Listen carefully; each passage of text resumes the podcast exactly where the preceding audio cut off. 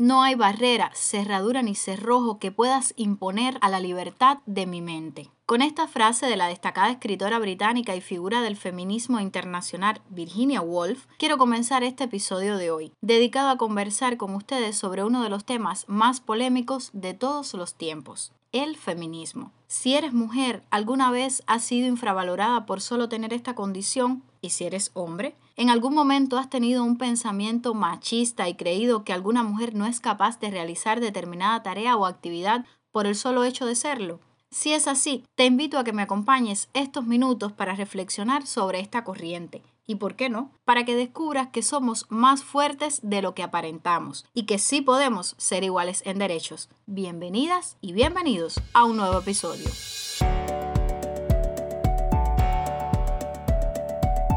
Este es un podcast para inspirarte y para aprender de conjunto. Quiero estar más cerca, donde quiera que te encuentres. Quiero conectar, compartir, dialogar y que entre nosotros la comunicación fluya. Haré de cada episodio un encuentro creativo. Soy Natasha y juntos, ustedes y yo lograremos comunicar a tu favor.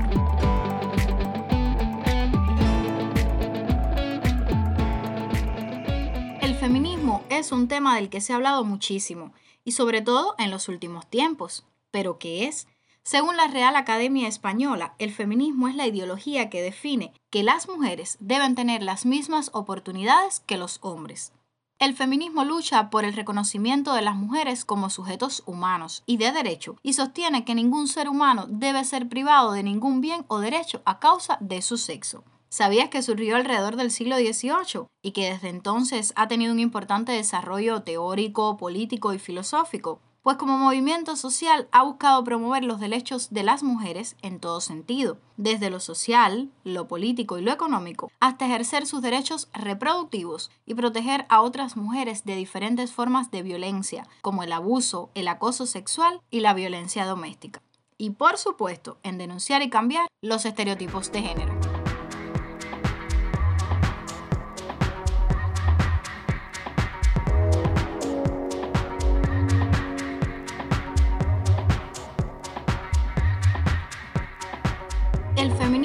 Ha conllevado importantes cambios en muchas partes del mundo. Por ejemplo, en muchos países las mujeres han logrado el acceso a la educación, el ejercicio al voto, la protección de sus derechos sexuales y reproductivos, incluyendo la interrupción voluntaria del embarazo, por solo citar algunos. También es importante destacar que el feminismo no busca la superioridad de la mujer respecto al hombre, sino la igualdad entre ambos sexos. A pesar de ello, la similitud semántica con el concepto de machismo hace que muchas ocasiones lo entendamos incorrectamente. En este sentido, actualmente, el concepto feminismo se entiende como embrismo, y este último no es un concepto recogido todavía por la Real Academia Española. Popularmente es conocido como la palabra equivalente al machismo, aunque en el sentido contrario. Es decir, el embrismo es la discriminación sexual hacia los varones por parte de las mujeres. A ti que me escuchas, que accediste a nuestro canal por mil y unas razones, este espacio es creado por y para ti, para juntos crecer. Comunicación juega un papel esencial en la transmisión de información correcta y acertada al respecto, en esclarecer dudas o malentendidos que puedan surgir sobre estos términos y cómo solucionar muchas de las discrepancias que trae consigo. Los medios de comunicación son sin duda un espacio importante para la pronunciación de derechos y hacérselos valer. Pero también es cierto que mucha programación, especialmente la televisiva en muchos países, es absolutamente sexista desde los informativos en los que las noticias que priman son aquellas en las que mayormente los hombres son los protagonistas, exceptuando los sucesos en los que sí aparecemos las mujeres, como víctimas de violencia o asesinadas, mientras casi la mitad de estos informativos están dedicados desde el deporte masculino hasta las teleseries en las que se repiten una y otra vez los clichés que reproducen violencia contra las mujeres, ensalzamiento del amor pasional, mujeres como objeto sexual, por ejemplo en muchos videoclips, sumisas madres y amas de casa, ejecutivas agresivas, frías y calculadoras. Y sí, todo esto todavía sucede desafortunadamente. Por ello, las mujeres debemos priorizar el dirigir nuestros esfuerzos para ocupar un espacio protagónico en los medios de comunicación, para hacer llegar nuestra voz a la mayor cantidad de personas posibles y terminar con esos estigmas que nos hacen valer menos, nos desvalorizan y nos humillan. Tenemos que levantar fuerte nuestra voz y educar a nuestras audiencias en valores de respeto a la diferencia de igualdad de derechos y oportunidades.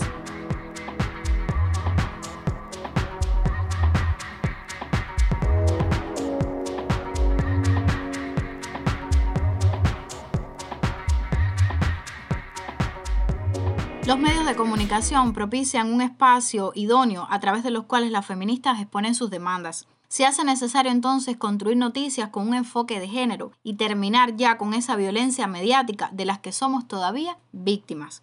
¿Quién dijo que por estar embarazada no puedo desempeñarme con eficiencia en mi puesto de trabajo? ¿O que una vez que sea mamá no podré rendir laboralmente como antes? ¿Que por llevar el peso de la casa no podré ser una mujer de éxito laboralmente, empresaria, reportera, emprendedora o ingeniera? O que no puedo tener independencia económica porque dependo de mi marido, o que por ser mujer debo tener la tendencia o el impulso a gastar en banalidades, o que escojo pareja por su poder económico o nivel social.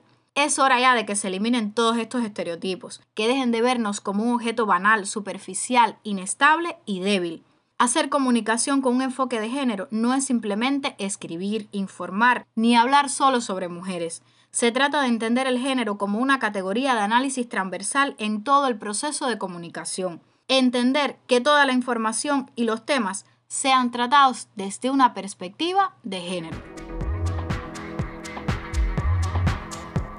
A ti que me escuchas, que accediste a nuestro canal por mil y unas razones, este espacio es creado por y para ti, para juntos crecer. A propósito del tema de hoy, no puedo dejar de mencionarte a importantes mujeres en la historia que han sido íconos del feminismo. María Curie fue uno de esos ejemplos de genialidad, no solo porque revolucionó por completo el mundo de la ciencia con sus trabajos y sus descubrimientos, sino porque fue pionera en el campo de la radioactividad y la primera persona en recibir dos premios Nobel en distintas especialidades, física y química, y también fue la primera mujer en ocupar el puesto de profesora en una universidad en París, Curie tuvo que luchar para poder convertirse en científica, ya que en Polonia las mujeres no podían acceder a estudios universitarios y tuvo que compaginar los cuidados de sus dos hijas con su carrera científica. Virginia Woolf también es otro de esos ejemplos de mujeres feministas en la historia. Fue una novelista, ensayista, editora y feminista británica, considerada como una de las más destacadas figuras del modernismo literario del siglo XX. Todos sus ensayos, y en especial el titulado Una habitación propia, le sirvieron para convertirse en una de las principales promotoras y un gran símbolo del movimiento feminista del siglo XX. ¿Y qué decirte de Coco Chanel? Esa diseñadora que revolucionó por completo el mundo de la moda y de la alta costura en una época especialmente delicada, como lo fue el periodo de entreguerras ella consiguió dar un nuevo giro a las prendas de las mujeres, que a partir de su irrupción en la moda comenzaron a ser más cómodas e informales, liberando a las mujeres de los molestos corsés y esos adornos aparatosos que eliminaban hasta sus movimientos. Y cuando hablo de estas magníficas mujeres no puedo dejar fuera a la enigmática Frida Kahlo. Como pintora ha inspirado a millones de personas a través de su arte indígena y surrealista. Frida es, con toda probabilidad, una de las primeras artistas en expresar en su obra la identidad femenina desde su propia óptica, rechazando la visión tradicional masculina. Su contribución a crear una nueva identidad para la mujer la ha convertido en un símbolo en la historia y en uno de los grandes referentes del feminismo actual. Y por último, Ana Frank. Ana fue mundialmente conocida gracias a su diario, donde dejó constancia de todo su sufrimiento y del que padeció el pueblo judío. Tratando de cumplir póstumamente su deseo de convertirse en escritora, su padre y el único superviviente de la familia decidió publicarlo. Con los años se convirtió en todo un símbolo mundial de la lucha contra el nazismo.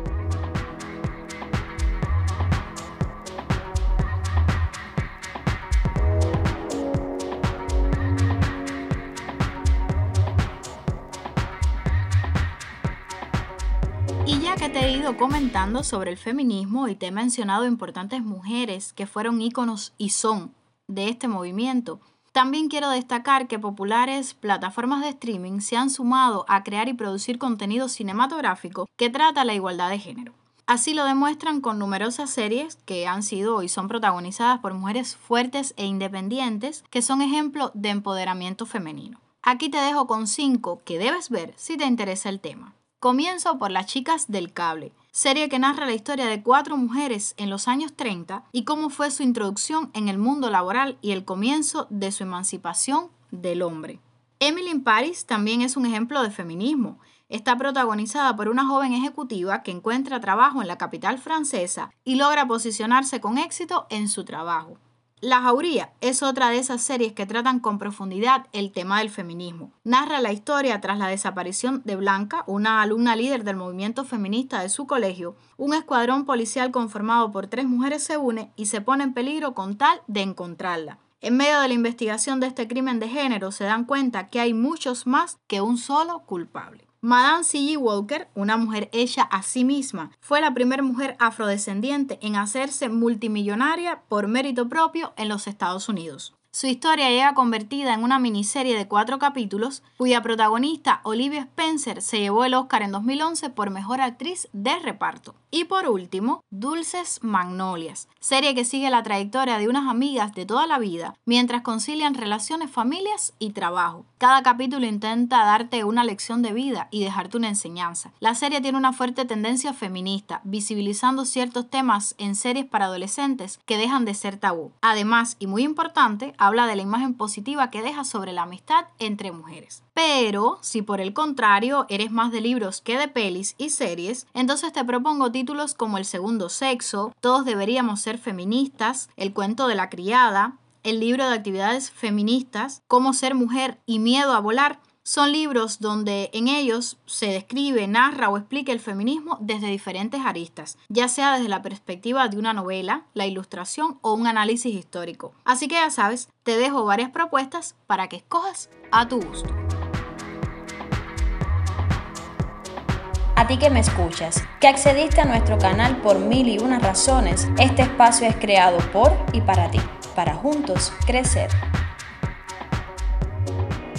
Las mujeres y su lucha por la igualdad y el acceso a sus derechos no han cesado y creo que nunca lo harán. Por todo el mundo continúan los avances de las mujeres en la economía, el arte, la ciencia, el deporte, el activismo y la lucha social. Estos dos últimos años han sido particularmente difíciles en muchos ámbitos de nuestra vida cotidiana, con la aparición del COVID-19 y sus variantes. Se ha afectado la vida económica y laboral de miles de personas.